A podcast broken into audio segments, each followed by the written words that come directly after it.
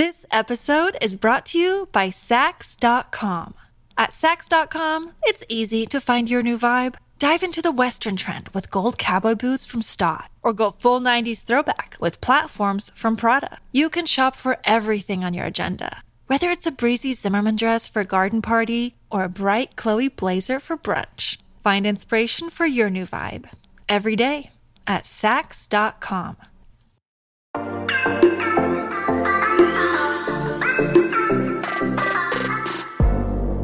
Hola, hola, muy buenas a todos. Sean bienvenidos aquí a su podcast, Charlas iOS. Hoy tenemos nuestro episodio número 19, acercándonos cada vez más al episodio 20. ¿Quién lo diría?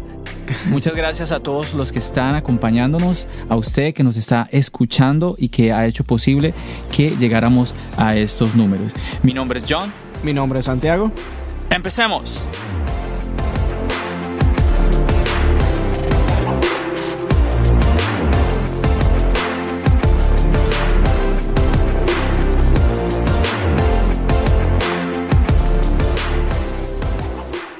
Y en este episodio, pues nos acompaña alguien más.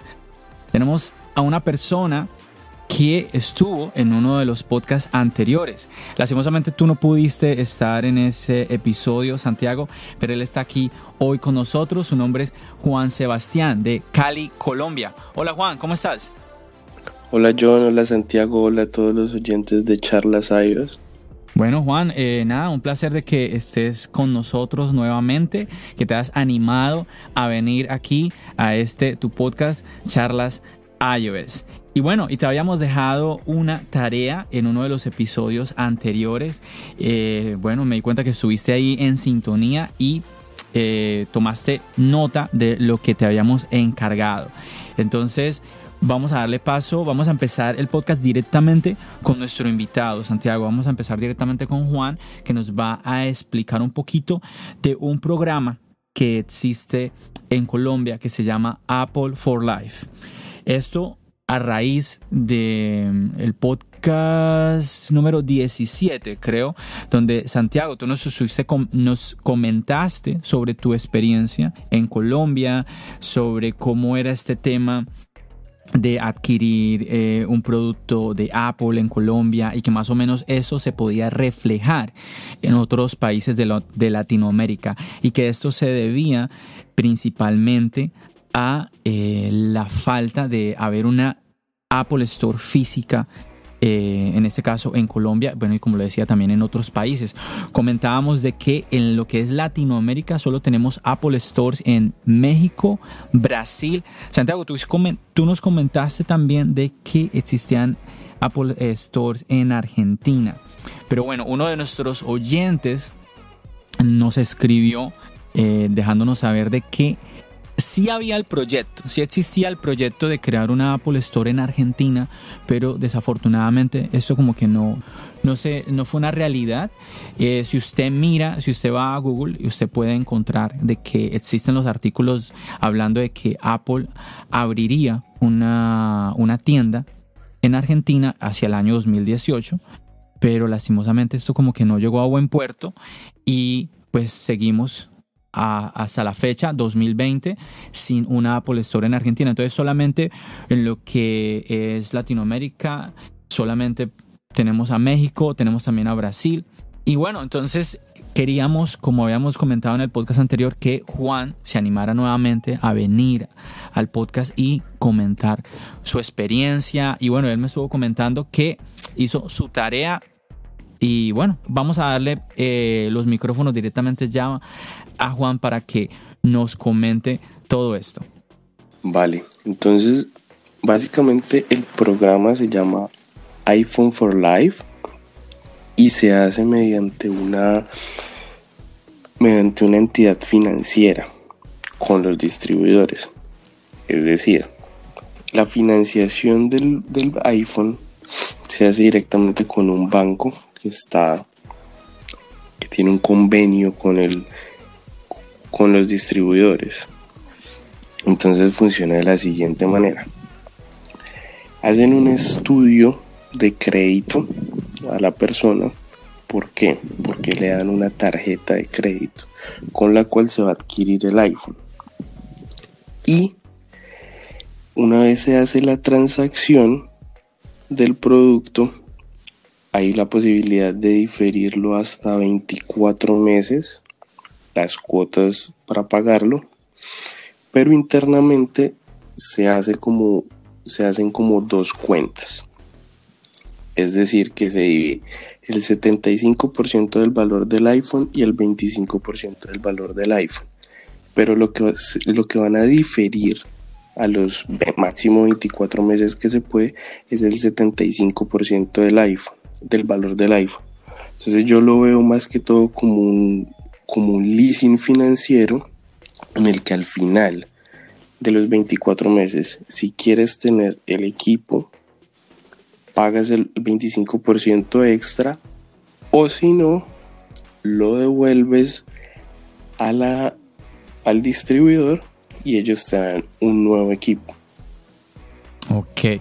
¿Tienes eh, como números, números en cuanto a cuáles serían eh, los costos de las cuotas a, a, la fecha de hoy en día? Sí, pues para el 11 básicamente fue el que averigüé. No, buenísimo, buenísimo, buenísimo que empecemos por ese, a ver. Para el 11 el valor estaba, la cuota mensual quedaba en 109 mil pesos.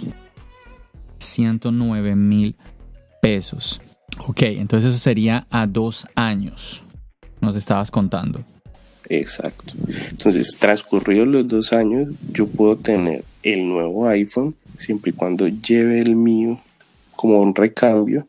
Entonces ya me condonan el 25% y, y vuelve y se hace el mismo proceso. Bueno, sí, yo me acuerdo, ahora que tú hablas de eso, Juan, eh, si no me equivoco, la entidad financiera en este caso solamente es Da Vivienda, ¿cierto? Sí. Y me dices que hacen un estudio del crédito ahí mismo en el lugar.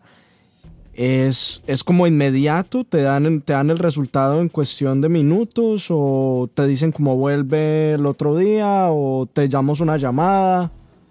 Bueno, yo, yo adquirí mediante eso, pues con la vivienda el, el Apple Watch y eso es cuestión de 10 minutos. De una vez te dicen el cupo que tienes, porque lo interesante de ese convenio que ellos tienen es que no solamente sirve para comprar el iPhone, sino también todos los productos que hay en la tienda. Entonces, por ejemplo, si mal no estoy, para las Mac se puede Mac y iPad Pro se puede diferir hasta 36 meses y no se incluye intereses. Estamos hablando de meses sin intereses, Juan. A ver, vamos a tratar de hacer la traducción a, dólares porque pues obviamente eh, no todos los que nos escuchan son de Colombia. Eh, por ejemplo, tú nos comentabas de 109 mil pesos eh, para el iPhone 11. Eh, esto en dólares estamos hablando de aproximadamente unos 32 dólares a lo que está aproximadamente rondeando el cambio de moneda.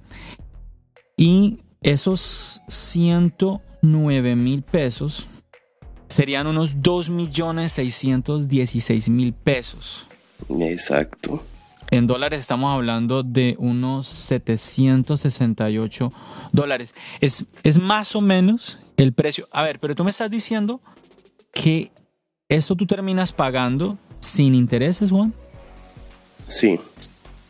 O sea, podemos adquirir en Colombia el iPhone pagando 32 dólares, que es más o menos casi la misma tarifa que se estaría pagando en los Estados Unidos.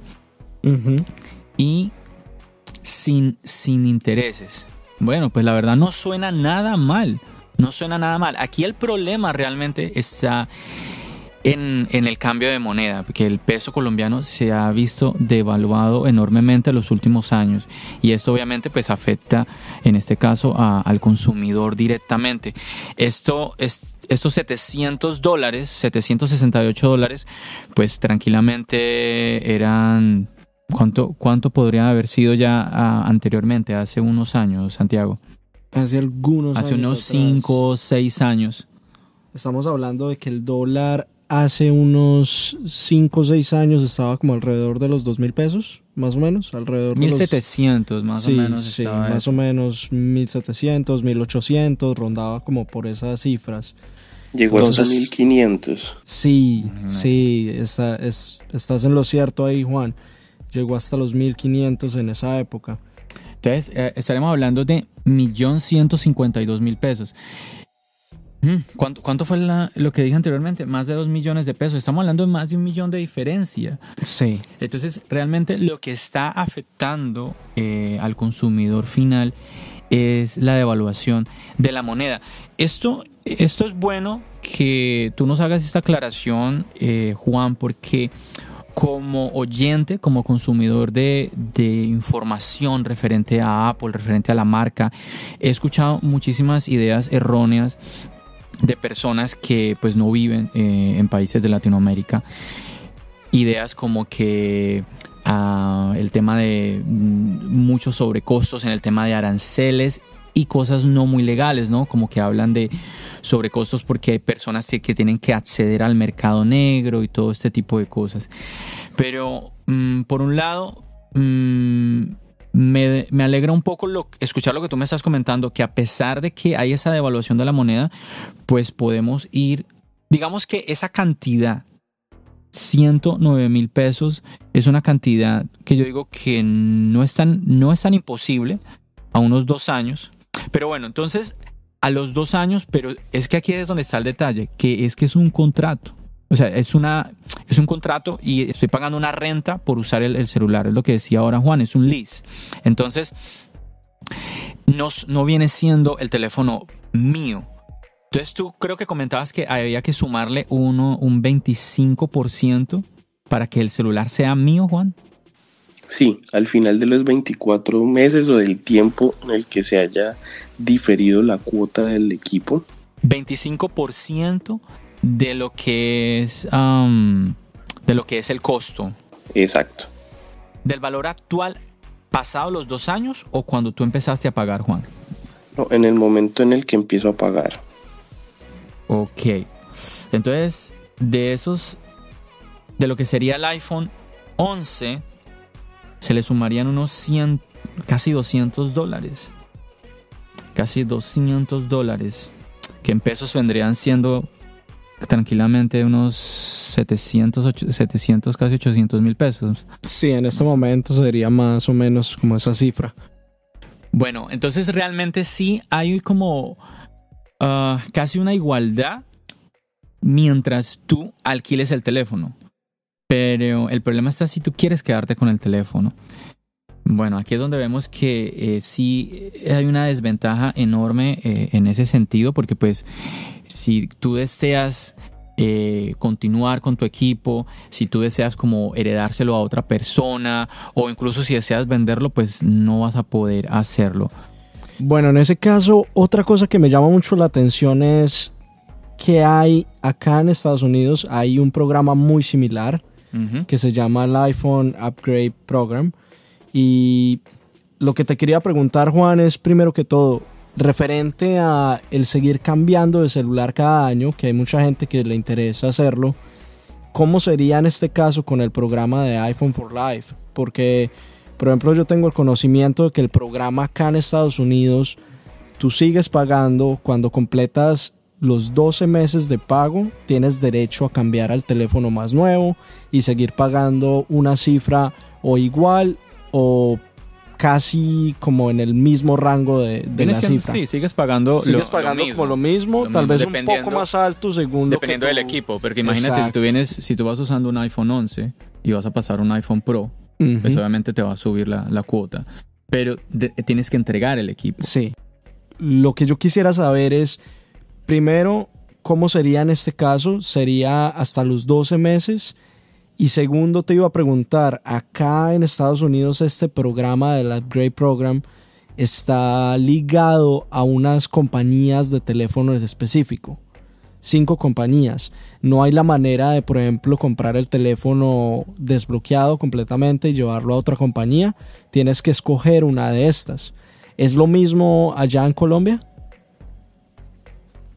Vale, con respecto a la primera pregunta, Y yo hice la, también tenía esa curiosidad, entonces le pregunté a, las personas y me dijeron como que no.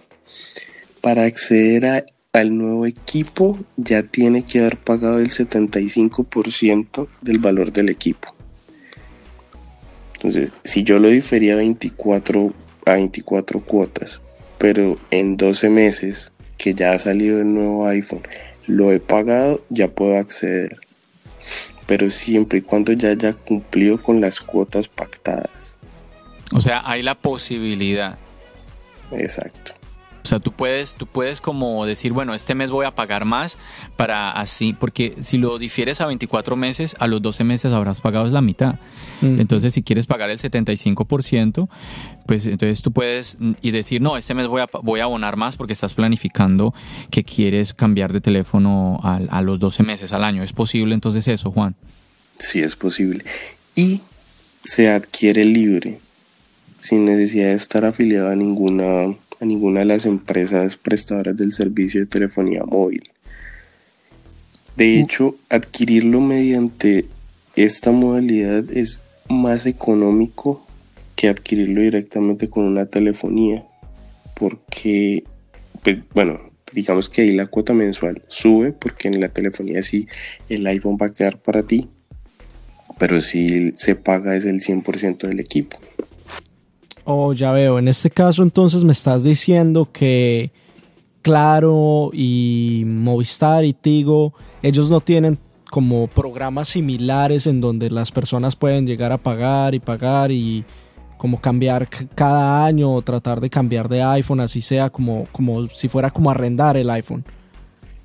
No, ellos tienen es, sí, sí tienen la opción de, de que se lo, o sea, que la persona lo pueda adquirir y no se le, y no se le cobran intereses. Pero este otro mecanismo no.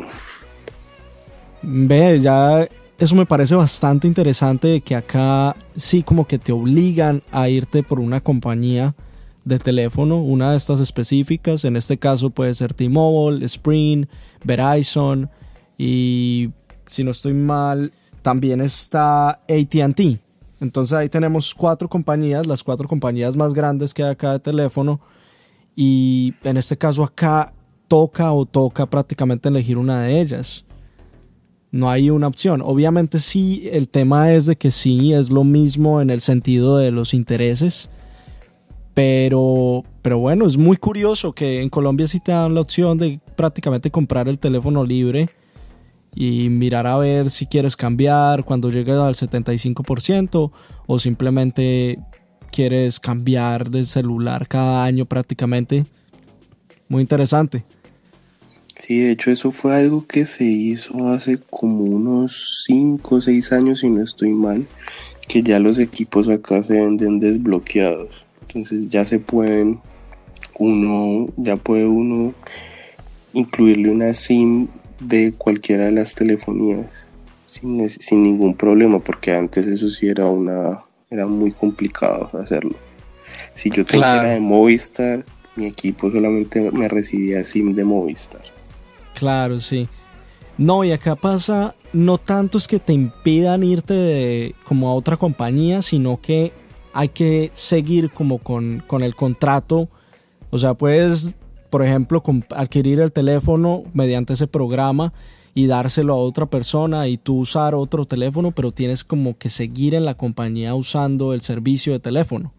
Entonces, mm, bastante interesante, bastante interesante que tengas la posibilidad de en últimas decidir, porque ahora que yo estuve en Colombia, me di cuenta que hay muchas compañías emergentes que están cogiendo bastante fuerza y con programas y como estos planes de telefonía prácticamente como prepagada, entre comillas, pospaga, en donde incluyes como ciertos paquetes y ciertas cosas y no tienes que estar amarrado a dos años de contrato, un año de contrato.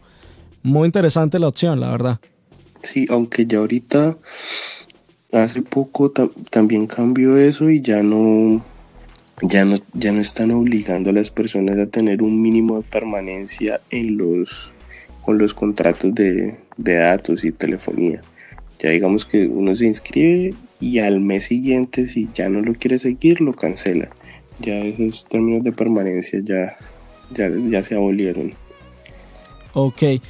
Te iba a hacer otra pregunta. Cuando tú averiguaste este tema de los pagos mensuales, dices que es alrededor de 108 mil, si no me equivoco. 109. 109 mil, sí, más o menos. En este caso, estamos hablando del iPhone 11 regular o el iPhone Pro. No, no, no, el iPhone 11. El 11 de 64.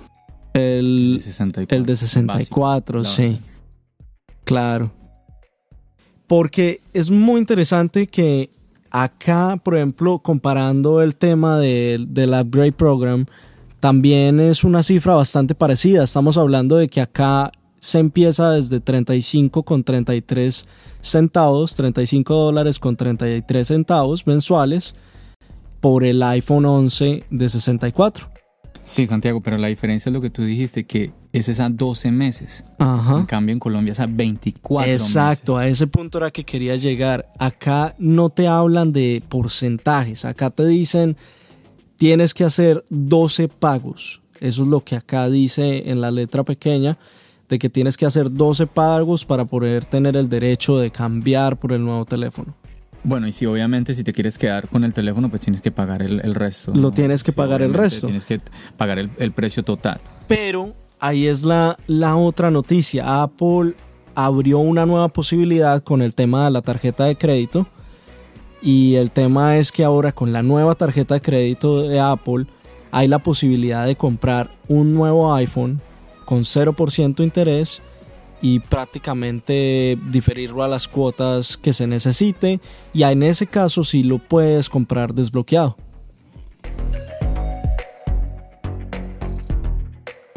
Así que yo creo que eso sería ya como el resumen de lo que es la situación de obtener un iPhone, en este caso en Colombia, la opción que hay de Apple for Life que nos estaba explicando Juan. Bueno, yo quería como también hacerte otras preguntas, Juan, referente a todo esto. ¿Tú cómo ves a Apple, la marca, eh, en Colombia?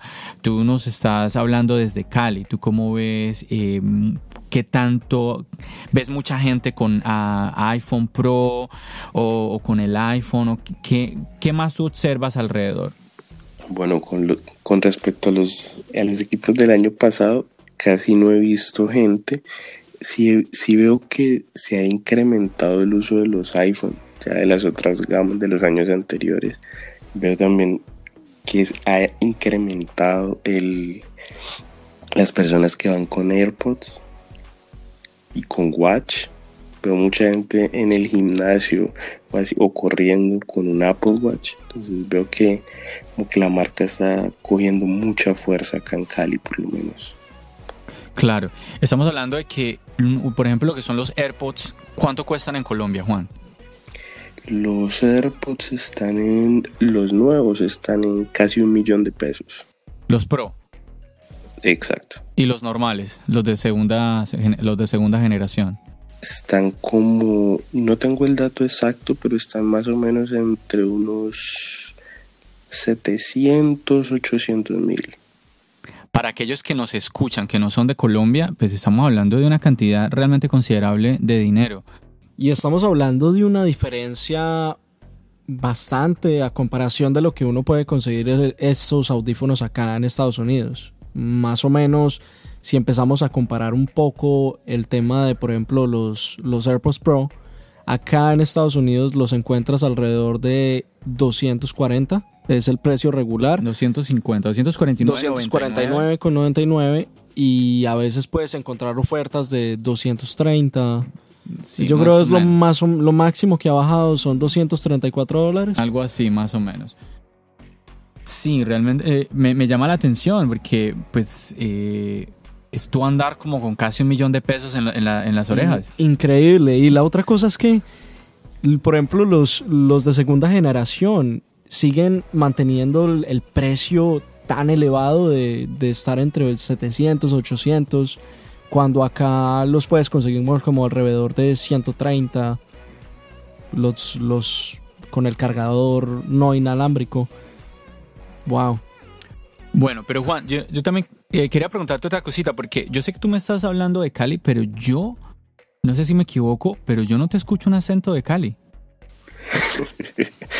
yo sí soy caleño, no sé, me han dicho muchas personas como que el acento mío no parece de acá, pero...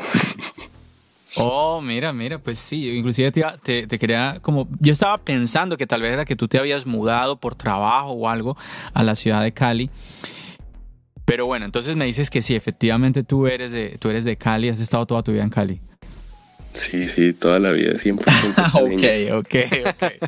bueno, no, quería, quería saber porque si eras de otra ciudad para que me comentaras también cómo veías el tema de, de Apple eh, en otra ciudad de Colombia. Pero está muy bien, ese es el, eso es lo que tú más o menos percibes en lo que está sucediendo en Cali. Y bueno, en resumen nos cuentas de que ves un, ves un incremento, pero en lo que es el uso de iPhones de generaciones anteriores. Tú podrías decir que cuál es el iPhone más usado, eh, en este caso en Cali, en Colombia?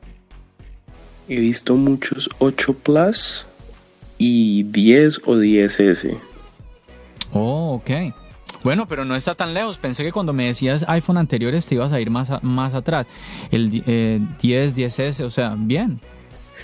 Y yo creo que con el transcurso de este año ya se van a empezar a, a incrementar como les las personas usando los 11 y 11 Pro. Es clave eh, que existan programas como los que Juan nos explicó el día de hoy.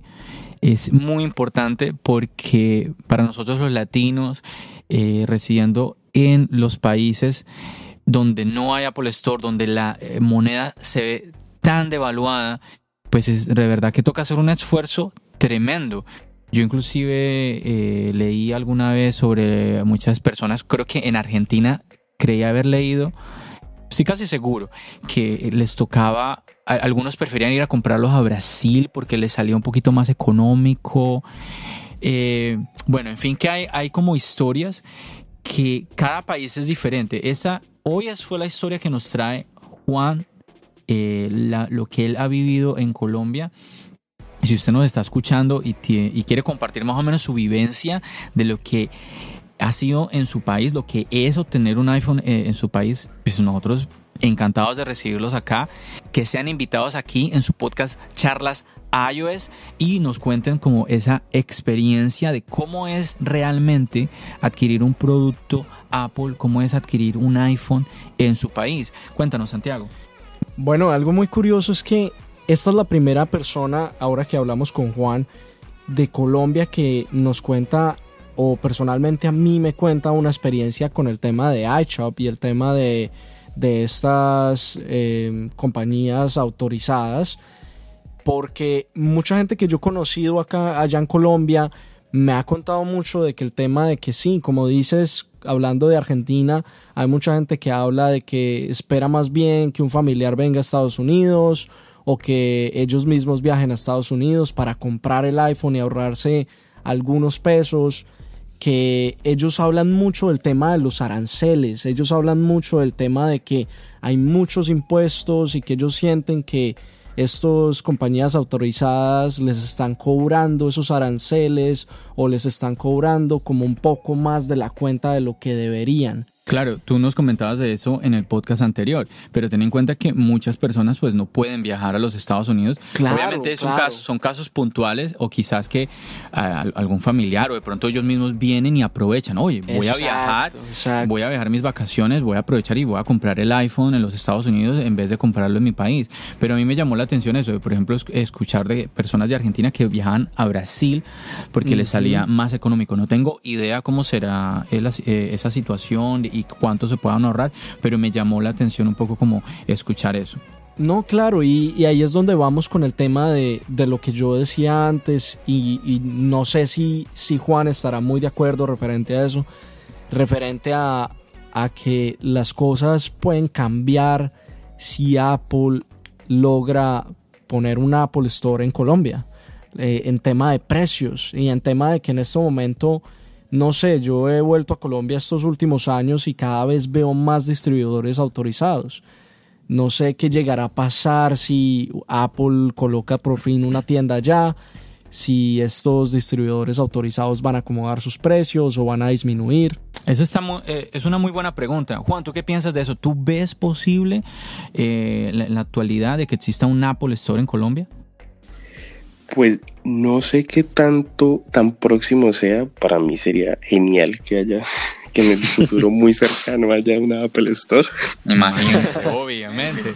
Pero creo que con el tema de aranceles se puede hacer algo. Se pueden disminuir ya teniendo la, la Apple Store acá en Colombia. Claro. El año pasado, en diciembre, no es, no fue con Apple, pero fue con Amazon. Hubo como un, tratado entre el gobierno colombiano y Amazon, en donde ya se traen productos de Amazon sin gasto de envío y en muchos casos sin impuestos. Wow. Sí, algo muy curioso. Me llamó mucho la atención que ahora que hablas del tema de Amazon, me di cuenta de que eso está pasando. La verdad, nunca escuché de la noticia, pero ahora que estuve en Colombia, me dio por entrar simplemente a la aplicación de Amazon y descubrí que prácticamente no te cobran el envío por la mayoría de productos, a excepción de los que ya son muy grandes, como un speaker, de estos así supremamente grandes como para una fiesta, para una cuadra entera o cosas así, pero de resto como te ahorras, te ahorras el envío y te llegan los productos de Amazon. ¿Ya has probado eso, Juan? ¿Ya has probado este servicio? Eh, no, no, no, no. Lastimosamente pedí algo por Amazon una semana antes de que empezar, de que empezara ah. este tratado. ¿Hace cuándo empezó, Juan?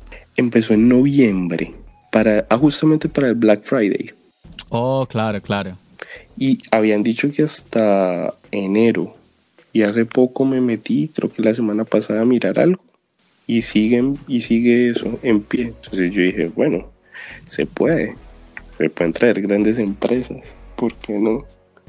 Oye, no, eso está, eso está muy bueno porque es que realmente Amazon, Amazon está moviendo una cantidad de productos, una cantidad de servicios enormes. Y si desde Colombia, desde Perú, desde Argentina, desde Ecuador, desde Panamá, desde El Salvador, desde tantos países que hay en Latinoamérica, tú puedes directamente ordenar desde Amazon sería, sería genial. Esto obviamente que, que, tú nos estás contando es en Colombia, pero pues si sucede en Colombia, quizás ya esté sucediendo en otro país de Latinoamérica y si no está sucediendo, tranquilamente puede llegar a pasar. Hay muchas, hay muchas ofertas que están ocurriendo aquí en Estados Unidos constantemente y si nos podemos beneficiar, eh, pues buenísimo, buenísimo.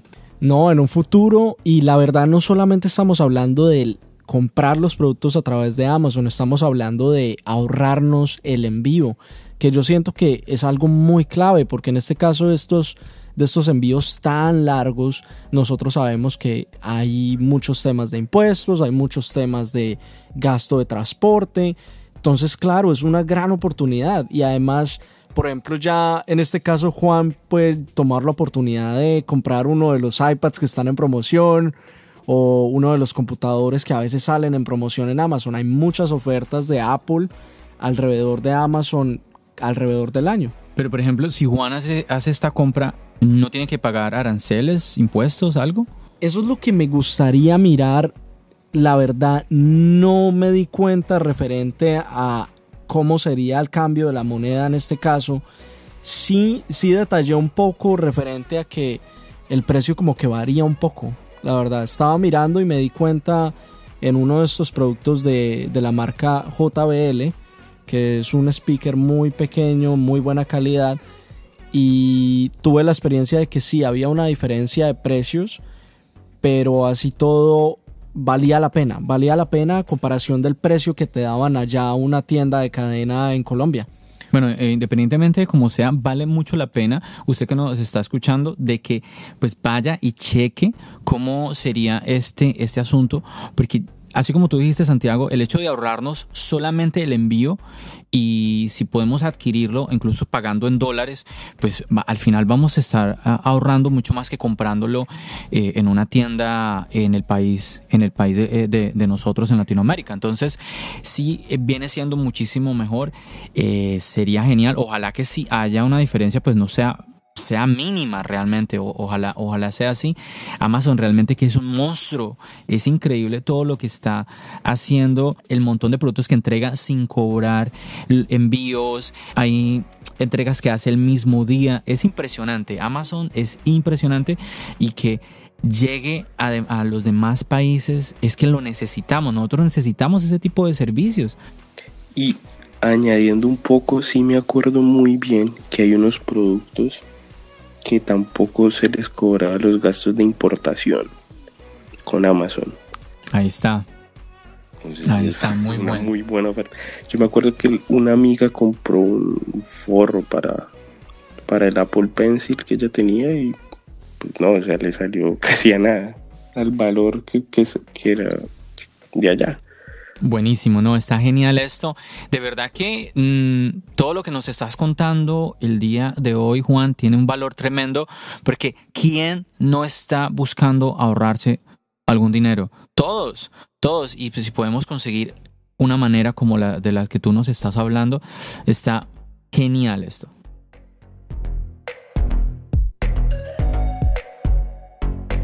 Bueno, Juan, yo creo que entonces te agradezco enormemente que nos hayas comentado pues todo, todo esto el día de hoy de tu experiencia adquiriendo pues eh, productos Apple en Colombia. Yo creo que vamos a despedirnos ahora. No, mentira, no, no, todavía no nos vamos, todavía no nos vamos a despedir. Todavía no, todavía no. Pero todavía no vamos a despedirnos. Ya sé que eh, estamos un poquito extensos eh, en este episodio, pero pues hay una razón y es que pues que tenemos un invitado, pero vamos a hablar un poquito de la actualidad. Y bueno, algo que está sonando mucho en este momento, pues Samsung acaba de mostrar al mundo sus nuevos teléfonos plegables. Y pues me gustaría escuchar la, la, opinión de mis compañeros, de, tanto de Juan como de Santiago.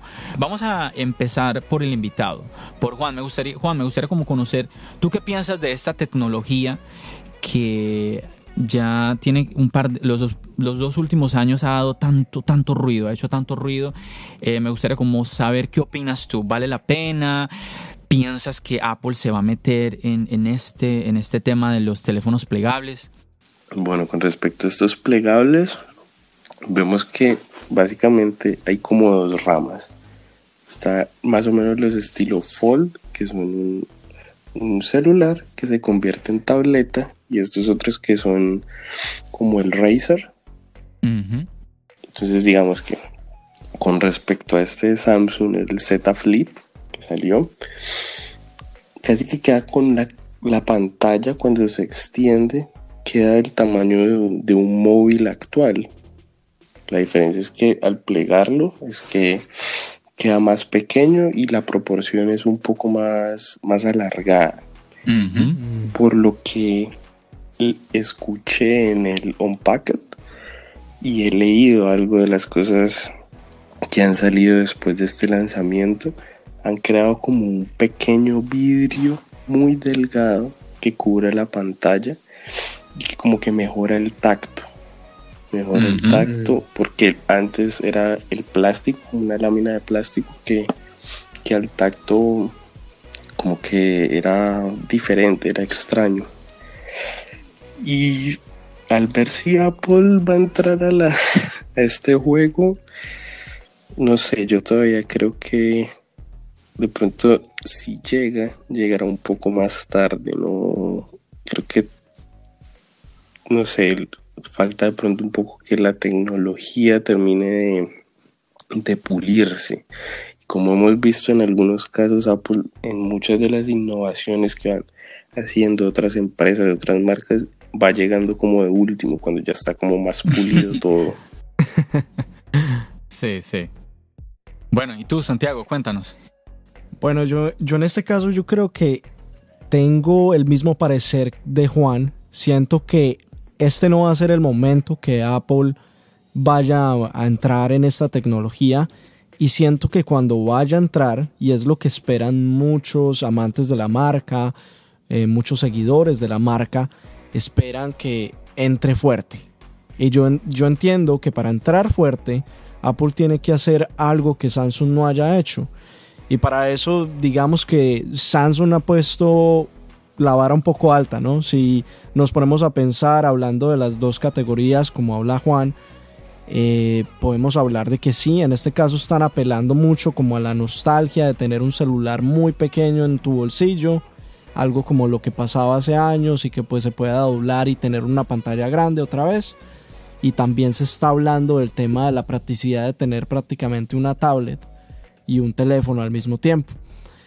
Yo creo que sí, Apple, y hay muchos rumores referente a cómo va a ser, porque sí es un hecho de que Apple vaya a entrar, pero hay muchos rumores, eh, se ha hablado de que ya ellos han firmado patentes, de que el teléfono de Apple puede que se vaya a doblar de otra manera, o puede que vaya a tener varios dobleces. La verdad se ha hablado muchas cosas locas y yo siento que sí, yo siento que más, si te soy sincero, más que este teléfono doblable eh, que salió, el, el, Z Flip, yo creo que lo que más me llamó la atención de los nuevos productos de Samsung es el tema de las cámaras. Y el tema de las cámaras en el, en el Ultra, en el 20 Plus Ultra, como se llame, y en el 20 Plus y en el 20 regular, es increíble cómo puso la vara de alta Samsung y ahí es donde yo siento que Apple va a hacer la movida y la tiene que hacer. Bueno, el tema, ese tema de los ultra, pues se va un poquito más a, otro lado, porque quería que nos enfocáramos un, poquito en esta tecnología de los teléfonos que se doblan, ¿sí? Los foldable phone. Y aquí está sucediendo algo. Hay muchas opiniones encontradas. Inclusive hay gente que como que ah, como que dice, no, empieza a, levantarse como un amor y odio sobre esta tecnología tremendo. Ah, por ejemplo, hay gente que opina que estos teléfonos como que son como modelo concha, ¿cierto? Que tienes tu teléfono, lo doblas y se hace más pequeño. Entonces la gente se pregunta, pero ¿qué ventaja tengo yo en cuanto a este modelo? ¿Qué me está dando? Por lo menos el Samsung eh, el foldable, lo tengo pequeño y lo abro y, me, y puedo tener una, una tableta, ¿sí? Entonces me está dando algo más. Pero este modelo, ¿sí? Ahora, yo soy partidario a que, a que es bueno que haya opciones, porque cada, los seres humanos pensamos muy diferente. Y yo sé que si usted me está escuchando, por ejemplo, cuando yo, cuando yo escuché esto, a mí me, me hizo pensar, yo dije, claro, tiene sentido, porque ¿qué me puede ofrecer a mí un teléfono que simplemente se hace más pequeño, que va a ocupar menos, menos espacio en mi bolsillo? Además de que, bueno, va a ocupar menos espacio, pero es más gordo. Tiene sentido. Y yo sé que es, lo más normal es que usted me, mm, bueno, no, no, no, me dé la razón, sino que como que esté de acuerdo en este razonamiento. Claro, sí, es cierto, pero obviamente no, no deja de ser llamativo el hecho de que tú puedas... Es que es lo, es lo más o menos lo que hacíamos antes, años atrás. Piensa tú, Santiago, hace unos 10, 12 años atrás, que, que existían todos estos teléfonos de tapita, que cerrábamos y abríamos. Pero bueno, me llama la atención que así como tenemos este comentario como muy razonal hay un comentario diferente que yo quisiera compartir con ustedes. Y este es de una persona, a ver, yo no sé si ustedes conocen, a ver, Santiago, Juan, ¿han escuchado del canal Unboxing Therapy? Sí, sí, sí, lo, he escuchado. claro, es que es un canal enorme, es un canal enorme. Y yo, bueno, que yo sé, Santiago es seguidor. Santiago, ¿cuántos, cuántos seguidores tiene Unboxing Therapy? Es ridículo en este momento. Yo creo que es el canal con, de unboxing con más seguidores. Y ya voy a mirar en este momento el número, porque la verdad no sé, ha variado bastante con los años y no se llama unboxing. ¿Es unboxing o unbox therapy? Es unbox therapy. Pero él cambió el nombre. Es muy curioso porque él cambió el nombre hace como un año y ya, le, ya lo llama solo unbox therapy. Tiene 16.1 millones en este caso, ¿no? Ok, entonces estamos hablando de un canal enorme en inglés, o sea, que llega a muchísimos países y que por él han pasado mm, pues una cantidad de productos enorme. Pues por algo el, canal se llama ah, Unbox Therapy. Porque ya, ya no sé, la verdad, eso fue algo que empecé a notar ahora hace poco. No sé si lo cambió hace un año, pero él le cambió el nombre, ahora es Unbox Therapy. Bueno, la idea de ese, canal es hacer unboxings, ¿sí? Revisar, eh, destapar y revisar todos estos productos. Entonces... This episode is brought to you by Sax.com. At Sax.com, it's easy to find your new vibe. Dive into the Western trend with gold cowboy boots from Stott, or go full 90s throwback with platforms from Prada. You can shop for everything on your agenda whether it's a breezy Zimmerman dress for a garden party or a bright Chloe blazer for brunch, find inspiration for your new vibe every day at Sax.com. La opinión de él, a pesar de que pues, es una opinión más, también es una opinión de una persona que podríamos decir un experto. ¿Sí? Y pues bueno, él tiene un, él abrió un segundo canal en donde prácticamente da constantemente noticias, se llama Later Clips, y dijo lo siguiente, dice, Is this the final form for this technology? ¿Es esta la forma final para esta tecnología? Probably not. probablemente no. Voy a seguir en español. Pero, pero mientras tanto, yo pienso que es mejor eh, decir, tenemos algo pequeño para tu bolsillo, lo cual se dobla, lo cual se desdobla y se, y se convierte en un teléfono de tamaño regular, que decir que tenemos algo tan grande o más grande que tu teléfono actual, lo cual se eh, desdobla y se vuelve una tableta. Entonces, como ven, esta, esta opinión es totalmente opuesta a lo que al, al razonamiento que hice al comienzo. Es que este es, este es el mensaje que yo quería también dar con, con la pregunta que les hice a ustedes, muchachos, sobre eh, los foldable phones, de que es una opción más que tenemos en el mercado. Y va a haber personas que dicen, no, pero yo que me voy a comprar esto. Pero es que hay personas que sí lo van a comprar. Es como lo que hablábamos con Juan. ¿Quién compra un iPod Touch? Hablábamos eso con Juan en el podcast, en el podcast anterior que él estuvo acompañándome. ¿Quién compra un iPod Touch? ¿Quién compra, por ejemplo, estuvimos analizando la situación de los iPhone. ¿Quién compra un iPhone 8 Plus hoy en día, pudiendo ir tranquilamente ir al iPhone 10R? Pero Apple lo está vendiendo. Si usted va a la tienda, Apple ya se lo tiene. Claro, bien pueda, cómprelo.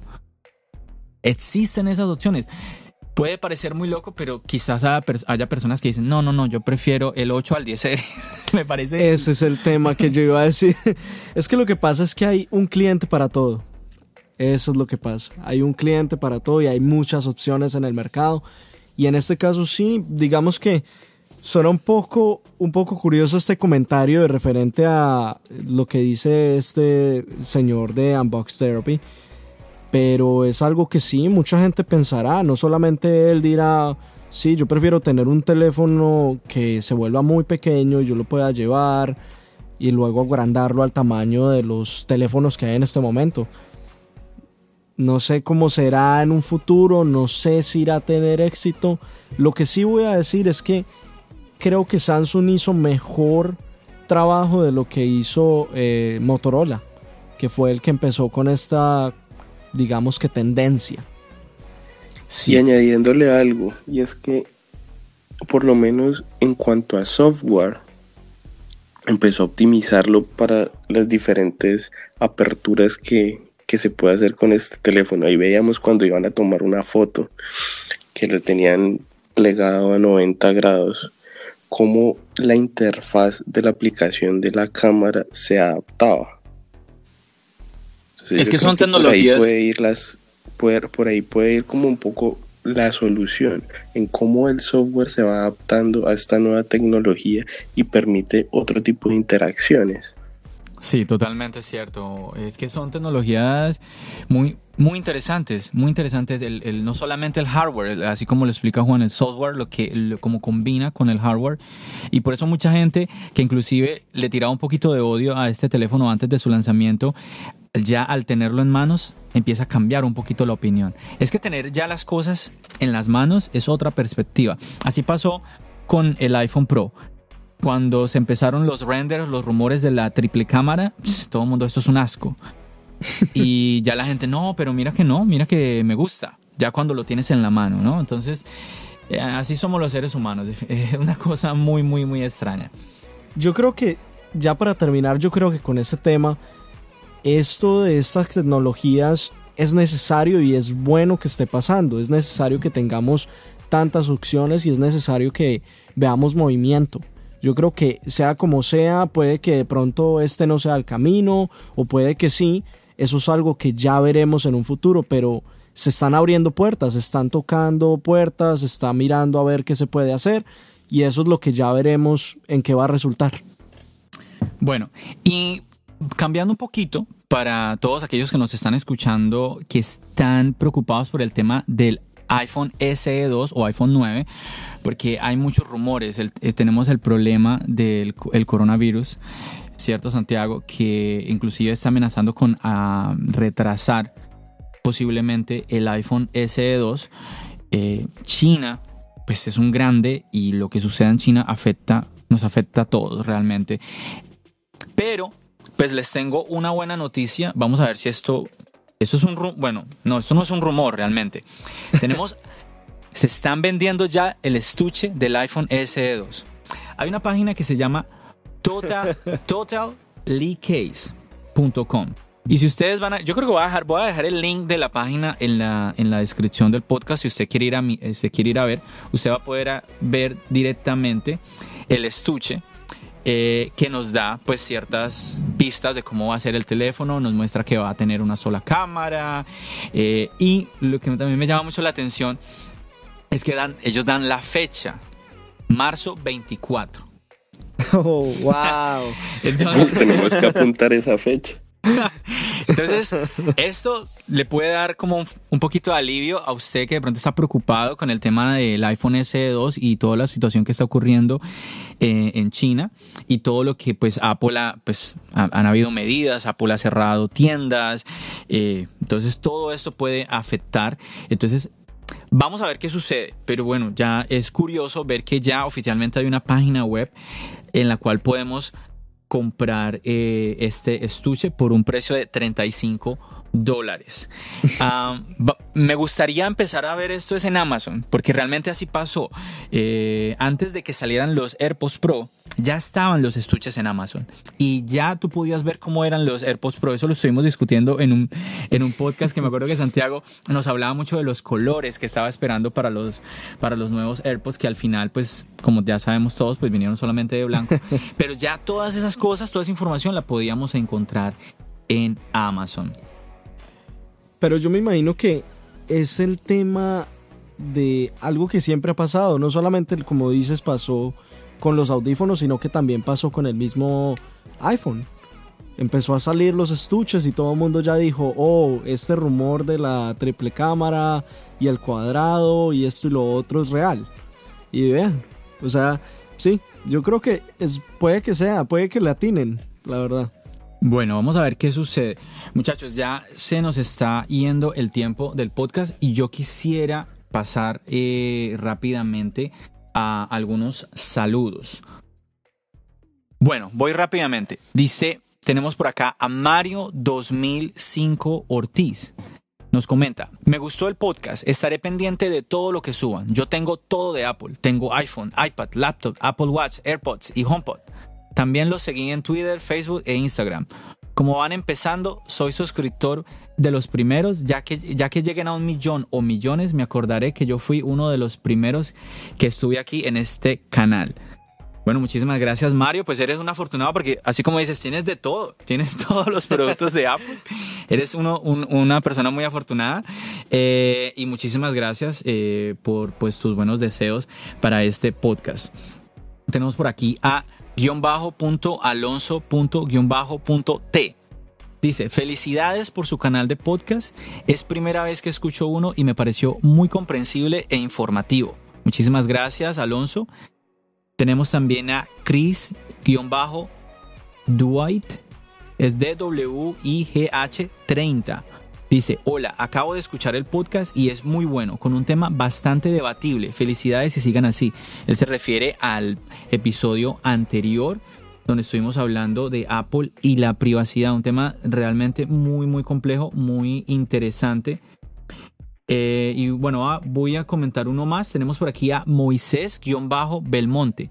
Me parece muy importante que se promocione más y apoyar la información y es muy interesante. Se refiere obviamente al podcast. Muchísimas gracias Moisés eh, porque estás encontrando de valor nuestra información. Y así es, si usted en este momento que nos está escuchando, usted le parece que la información, lo que estamos comentando, lo que estamos compartiendo es de valor, los invitamos a que nos apoyen, nos sigan. Estamos en las redes sociales, estamos en Twitter, estamos en Instagram, estamos en Facebook. Simplemente búsquenos por charlas iOS.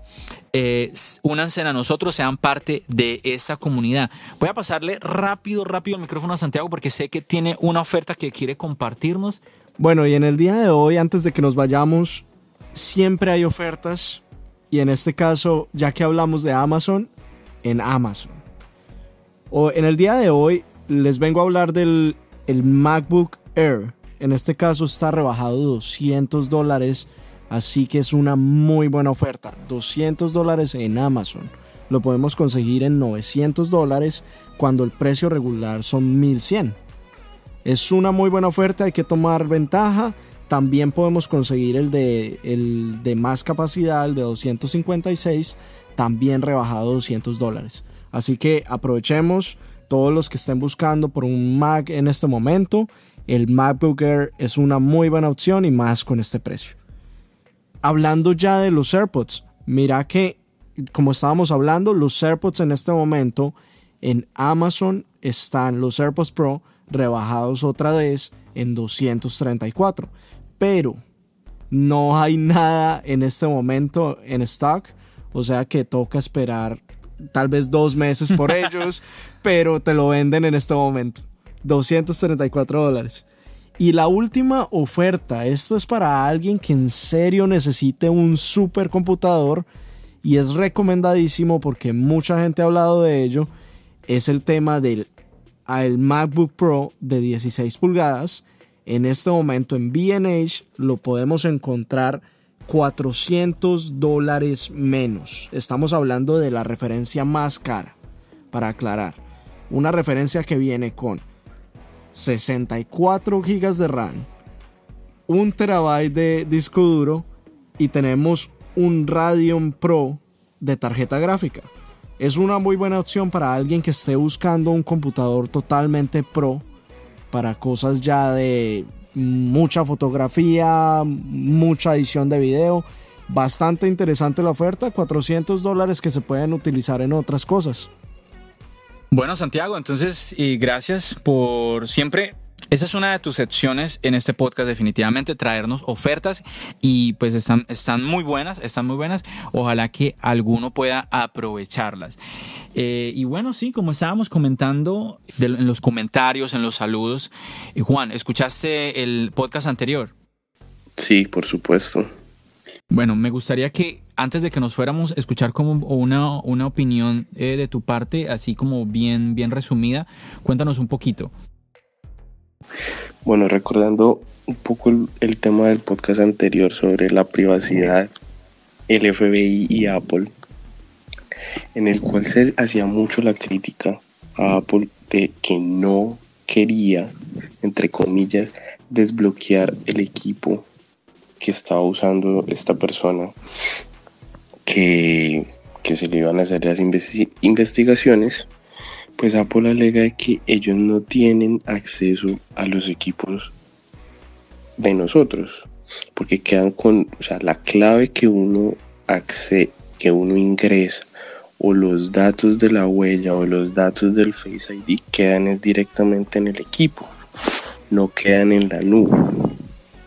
Entonces, el otro caso que, que proponen es como que se abra una puerta trasera para que los investigadores puedan acceder al equipo mediante esa puerta trasera y hacer sus respectivas investigaciones.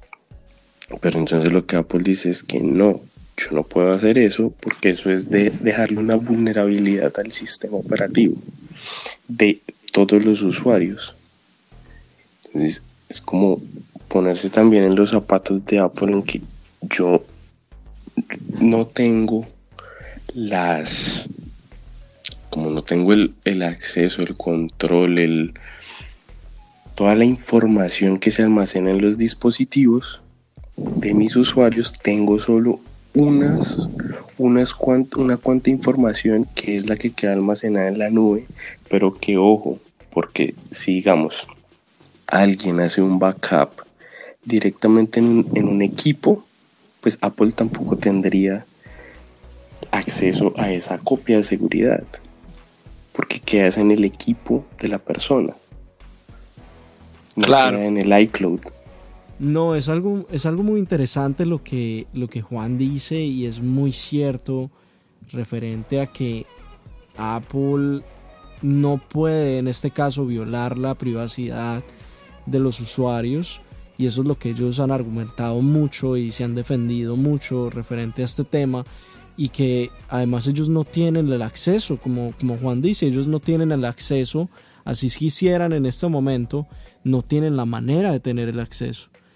Entonces, sí, muy, muy cierto que Apple está haciendo lo que puede hacer.